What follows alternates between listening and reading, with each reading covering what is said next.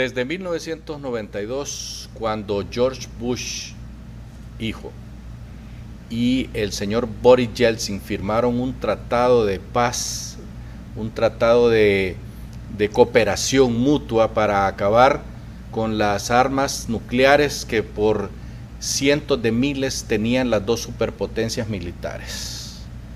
Desde ese entonces, en que las relaciones entre Rusia y entre la Unión Soviética, que luego pasó a ser Rusia en esos días precisamente, eh, se fueron deteriorando poco a poco con la llegada al poder de el señor Putin.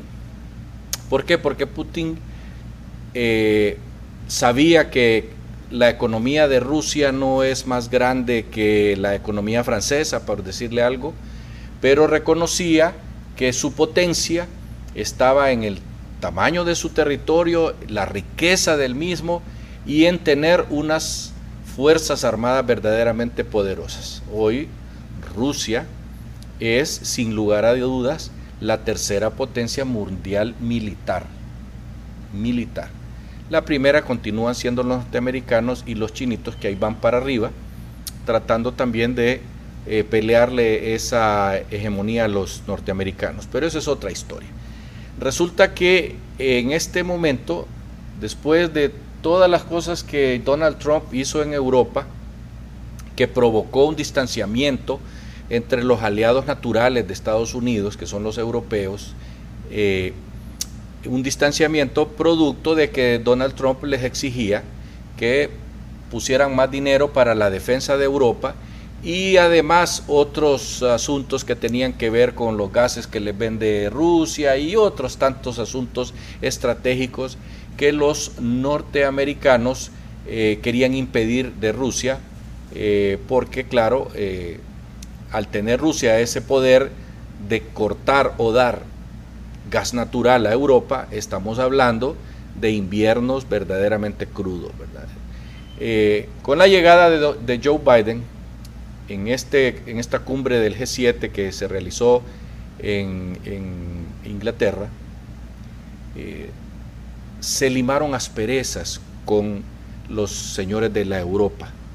Salieron abrazándose, dándose besos y puestos de acuerdo que había que quitarle el castigo que tenía una, una fábrica que hace aviones allá en Europa porque había sido eh, eh, Europa la estaba pues patrocinando, dándole dinerito para que pudiera competir con Boeing de los Estados Unidos. Eso parece que ya se pusieron de acuerdo y van a ver cómo resuelven ese asunto en los próximos seis meses. Lo demás tiene que ver precisamente con lo mismo que Donald Trump les exigía, que pagaran un poco más por la defensa de Europa y Joe Biden insistió en ello, pero no con la altanería y la grosería con que lo hizo el señor Donald Trump. Después de esa reunión exitosa con los eh, países de la Unión Europea, que también forman parte, pues, eh, en conjunto, eh, una potencia militar y económica mundial, ¿verdad? Están como potencia, Europa es la tercera potencia mundial económica. Militarmente hablando, es la cuarta potencia después de Rusia.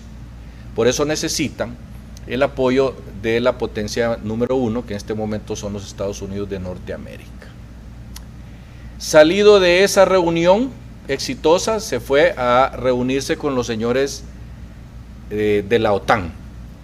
La OTAN es el grupo militar europeo por excelencia, con la ayuda de los Estados Unidos y algunos países de Asia, como se Turquía, que forman parte de ese complejo militar que produce armas y que se mantiene, como ya lo dije, la OTAN como cuarta potencia militar que unida a los Estados Unidos pues convierten verdaderamente en una potencia enorme a Europa, pero los europeos siempre le han tenido eh, temor al expansionismo ruso que no cesa.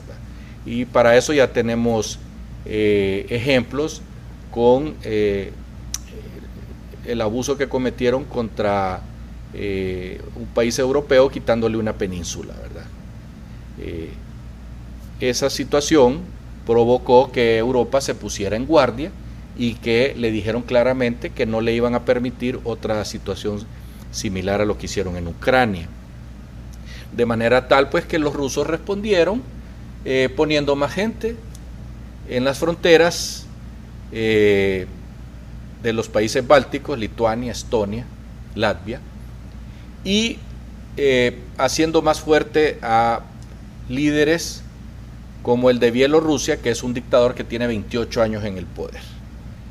Y también desarrollando una potencia militar en el casquete polar norte, lo que tiene muy molestos al resto de Europa porque eh, simplemente era una zona donde había hasta hace poco tiempo tranquilidad y paz, pero con el de hielo del polo, Rusia tiene por ahí el paso libre para llegar fácilmente a, las Europas, de manera que eso pues inquieta e incomoda a países como Noruega, Finlandia, que son países que han tenido problemas en el pasado eh, con eh, Rusia, desde el tiempo de los Ares y antes. Esto, esto es un asunto histórico. Pues bien, la reunión entre Biden y Putin, que se decía que de ahí lo que iban a salir eran chispas, truenos y centellas, resultó ser una conversación donde se hablaron las cosas que tenían que decirse a calzón quitado y resulta que han acordado volver a tener embajadores que ya se habían retirado los embajadores en cada país y van a volver a tener relaciones eh, ya con embajadores y además van a ver punto por punto los asuntos militares que les afectan a ambas potencias. Eh, así están las cosas. Eh, el único tema que no se pudieron poner de acuerdo es en el asunto de los ataques cibernéticos que reciben los Estados Unidos constantemente desde Rusia y desde China, donde han llegado al extremo de inutilizar centrales que producen energía eléctrica y que han dejado eh, millones de norteamericanos sin, ese, sin esa energía esas cosas las van a discutir en el camino. Y el otro punto donde eh, hubo intransigencia de parte tanto de Putin como de Biden es el asunto de Ucrania, donde hay un grupo de rusos, ciudadanos rusos, que viven en Ucrania, que quieren quitarle a Ucrania un pedazo de tierra y eh, pasarse para la, Rusia eh, de Putin. Así están las cosas. Nosotros Posteriormente en este programa vamos a tener eh, un contacto con Estados Unidos, con nuestro amigo don Roberto, que vamos a, platicar con él largo y tendido sobre estos asuntos y también vamos a incluir en el tema el problema que se está dando en este momento en Perú, donde ya hay violencia en las calles. Hasta pronto.